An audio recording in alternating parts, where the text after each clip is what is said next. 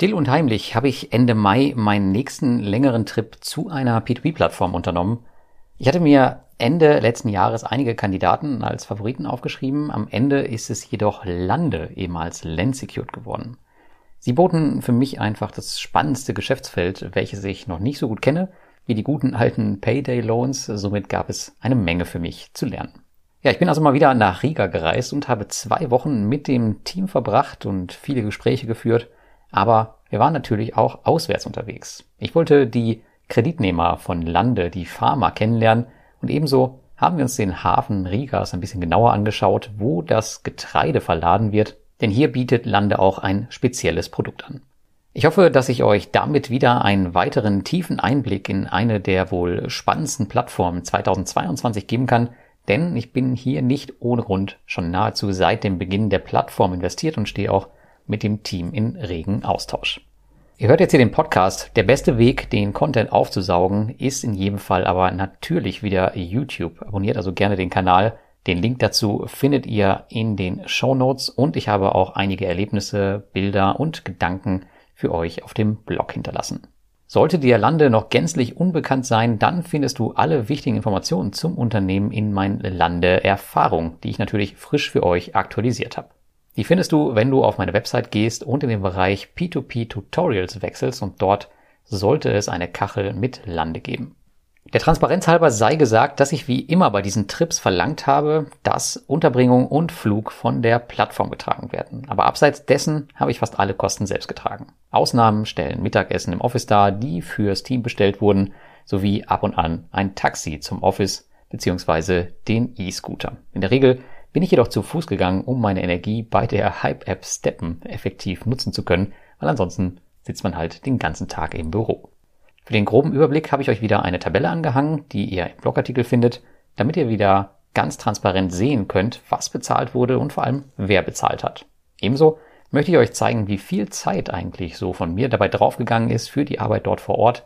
Die Arbeit an den Artikeln, am Podcast und dem Videoschnitt, die ist dabei aber nicht eingerechnet auch hierzu findet ihr einen Screenshot aus meiner Zeiterfassungs-App auf dem Blog. Ja, kommen wir mal zu Lande jetzt. Wie so viele andere P2P-Plattformen sitzt auch diese Plattform in Riga und zwar im Norddistrikt der Stadt, wo man sich ein Bürogebäude mit anderen Firmen teilt. Das ist übrigens nicht weit weg, auch vom Mintos Office. Verglichen mit dem Team, was ich da jedoch gesehen habe, 2019, da ist Lande extrem klein gegen. Nur circa 20 gut gelaunte Mitarbeiter arbeiten bei ständig laufender Musik in einem kleinen, gemütlichen und offenen Büro, wo auch die Kunden, also die Farmer bzw. die Landwirte empfangen werden. CEO Nikita Gonchas, der sitzt mittendrin und ist nicht abgekapselt in irgendeinem Einzelbüro. Das heißt, wenn ihr euch das bildlich vorstellen wollt, er sitzt zusammen an einem äh, Sechsertisch mit der Debt Collection und dem Support zusammen. Also echt wirklich äh, ziemlich mittendrin. Das Office-Leben bei Lande ist ein bisschen gesitteter als in anderen Büros, die ich bisher besucht habe, zumindest habe ich so empfunden. Es gibt hier feste Arbeitszeiten von ungefähr 8 bis 17 Uhr und die Mitarbeiter sind in der Regel auch alle vor Ort. Auch zum Mittag wird in der Büroküche gegessen und die meisten Mitarbeiter bestellen sich mit der Liefer-App Volt, die ist in Riga ziemlich beliebt, etwas zu essen, was dann praktischerweise direkt ins Büro geliefert wird. Im Gegensatz zu Robocash in Sibirien und Moskau war Riga natürlich weit weniger spannend für mich, muss ich sagen. Und ich wusste so ungefähr, was mich erwarten wird. Und in Riga kennt mich mehr Leute als in meiner Heimatstadt. Also ich habe auch ziemlich spät Bescheid gegeben, dass ich überhaupt da bin, weil ansonsten habe ich halt auch extrem viele äh, Anfragen von wegen, hey, lass uns doch mal hier treffen und Interview hier, bla bla bla. Äh, wollte ich alles nicht, deswegen habe ich tatsächlich erst kurz vor meinem Abflug wirklich öffentlich Bescheid gesagt, dass ich überhaupt da bin. Und so konnte ich ja einige Treffen auch vermeiden, weil ähm, wenn man den ganzen Tag bei der Plattform ist, dann hat man abends tatsächlich nicht mehr allzu viel Lust, sich noch mit anderen Leuten zu treffen. Und ich persönlich bin auch ein Typ, der dann eher Ruhe braucht. Von daher wollte ich das auf jeden Fall vermeiden und mich wirklich auf Lande konzentrieren. Dummerweise bin ich auch noch stark erkältet in Riga angereist und so musste ich es die ersten Tage auch etwas ruhiger angehen lassen, um nicht den ganzen Trip zu riskieren. War echt ein bisschen blöde, aber kann man nichts machen. Aber umso mehr Zeit hatte ich dafür dann, um das Team so ein bisschen zu beobachten und was sie so den ganzen Tag treiben. Bei Lande herrscht von morgens bis abends eine ziemlich professionelle Arbeitsatmosphäre, würde ich sagen. Natürlich habe ich diese etwas durcheinander gebracht, da ich durch Gespräche einige Mitarbeiter natürlich von ihrer Arbeit abgehalten habe. Aber ja, so ist das eben. Ich hatte eigentlich vom ersten Tag an wirklich das Gefühl, dass man weiß, was man bei Lande tut. Vielleicht nicht in jedem Bereich, aber Ähm, die stehen halt noch ein bisschen am Anfang, ist halt ein bisschen mehr Startup-Atmosphäre, aber auf jeden Fall, was dieses Geschäft rund um die Pharma angeht, da wissen sie wirklich, was sie machen. Gerade CEO Nikita, der hat wirklich versucht, mir vieles zu erklären und war auch immer ansprechbar. Auch das war anders bei den anderen P2P-Plattformen. Bei den anderen Plattformen, da hatte ich meist extrem wenig Zeit mit den CEOs, weil sie meist dauerbeschäftigt waren. Ja, mir fällt da Bondora ein. Ich meine, da habe ich, äh, weiß ich nicht, ein, zwei Mal am Tag mit ihm kurz gesprochen. Wir hatten ein Interview mit ihm gemeinsam. Und bei Robocash, da war es extrem schwierig, den CEO, den Sergei Sedov, überhaupt zu bekommen. Das habe ich ja am letzten Tag gerade noch geschafft und dafür musste ich auch nach Moskau fliegen. Also das war schon ziemlich krass. Und das war anders bei Lande. Natürlich ist Lande relativ klein im Vergleich zu den anderen Plattformen, aber trotzdem finde ich das nicht selbstverständlich. Auch bei Crowdestor 2019, als ich die besucht habe, da war das auch so, aber das lag daran auch so ein bisschen damals, weil niemand sonst dort gearbeitet hat. Ja, passenderweise bekam ich in meiner Zeit dort auch eine kritische Investorenmail zum Umgang mit den Krediten bzw. der Kommunikation auf Lande zu den Krediten, welche ich so detailliert mit Nikita durchsprechen konnte.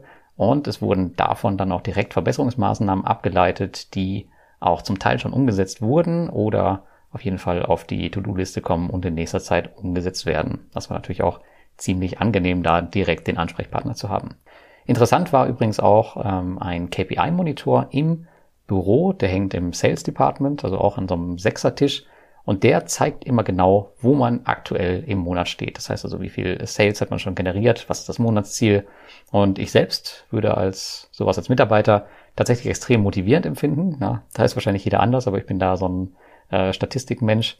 Fand ich halt ziemlich cool, dass man jeden Tag, wenn man ins Büro kommt, direkt sehen kann, okay, wie steht's im Lande, ähm, wie viel Kredite müssen sie noch verkaufen, wie viel Farmer müssen sie akquirieren, ähm, dass sie halt ihr Monatsziel erreichen. Ja, und ich war zum Ende des Monats da, also der, die KPI-Zahlen waren alle grün. Äh, war auch schön zu sehen, dass das Team da scheinbar auf jeden Fall auf einem richtigen Weg zu sein scheint. Dann gab es in der Community in letzter Zeit einige Fragen auch zu Lande und davon habe ich ein paar aufgegriffen, die ich vor Ort für euch, aber auch für mich selbst beantworten konnte.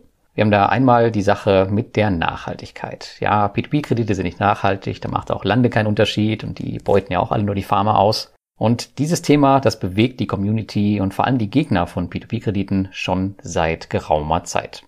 Laut der Meinung einiger Gegner werden auf Plattformen Kreditnehmer ausgenommen wie Weihnachtsgänse und sie zu willenlosen Kreditsklaven gemacht.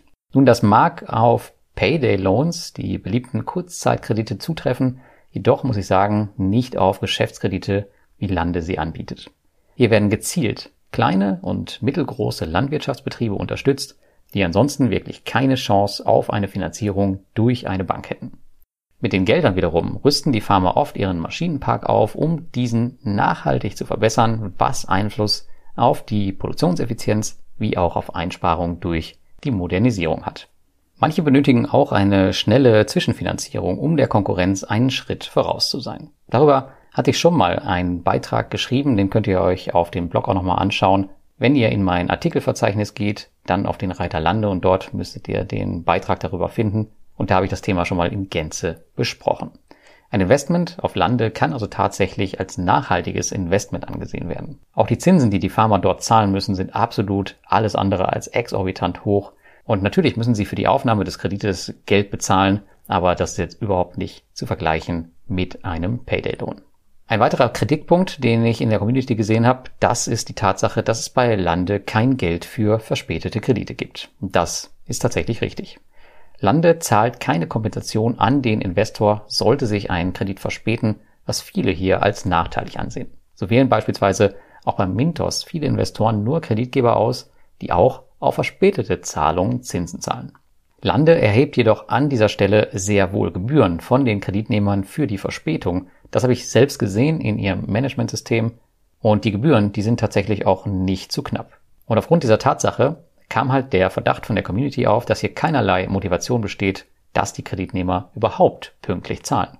Aber wie gesagt, das, was die Kreditnehmer für die Verspätung zahlen müssen, das ist nicht zu knapp. Ich kann hier keine Zahlen nennen, beziehungsweise werde keine Zahlen nennen.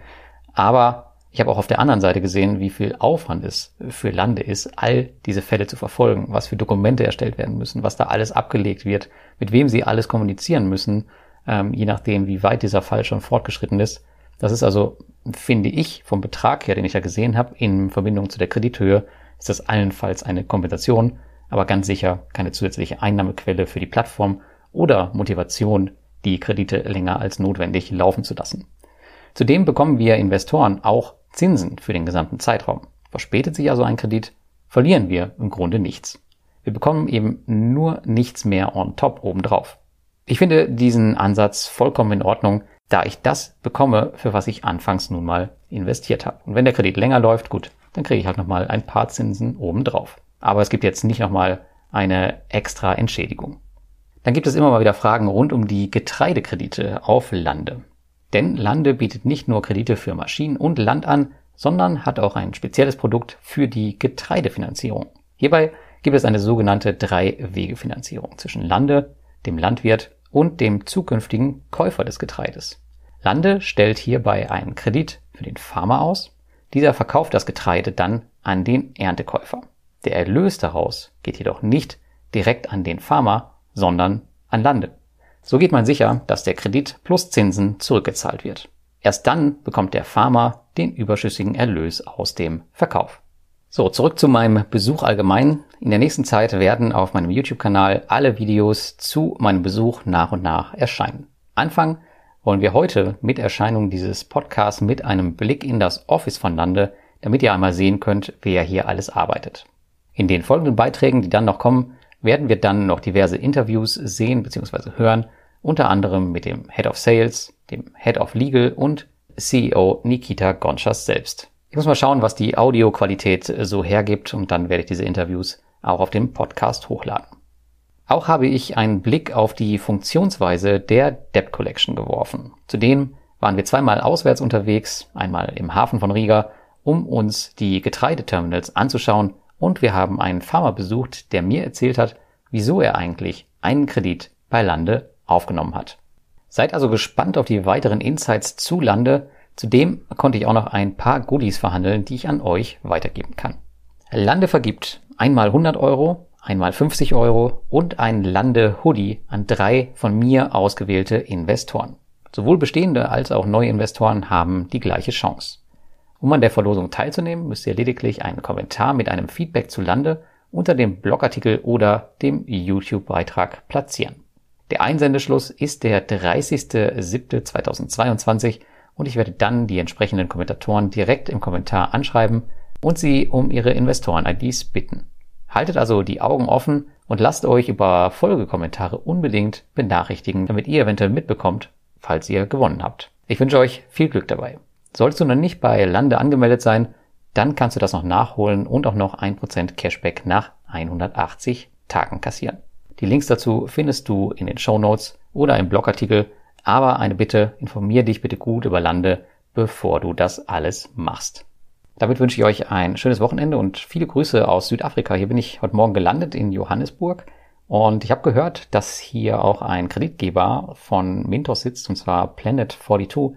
Ich werde mal gucken, ob ich da einen Termin vielleicht bekommen kann. Vielleicht ergibt sich da eine Chance, ein bisschen hinter die Kulissen des Kreditgebers zu schauen. Nagelt mich nicht drauf fest, aber wenn ich schon mal hier bin, kann man ja mal fragen.